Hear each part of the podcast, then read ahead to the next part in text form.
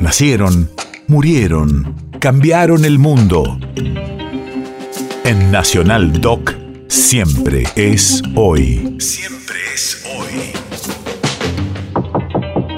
Primero de marzo, 1948. Hace 74 años, Argentina nacionalizaba los ferrocarriles. Radio de la memoria. El proceso de industrialización que estaba desarrollando la Argentina requería de un Estado fuerte, capaz de ser la locomotora que impulse la producción nacional, como un símbolo por la nacionalización de los ferrocarriles en nuestro país. Es por esto que hoy, primero de marzo, es el Día del Ferroviario. En que hoy, gracias a nuestro líder, al general Perón, los argentinos podemos festejar la recuperación de los ferrocarriles que injustamente habían pasado el capital extranjero.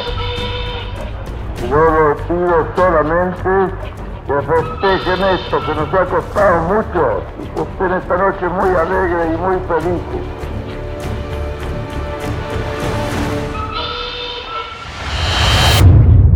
País de efemérides.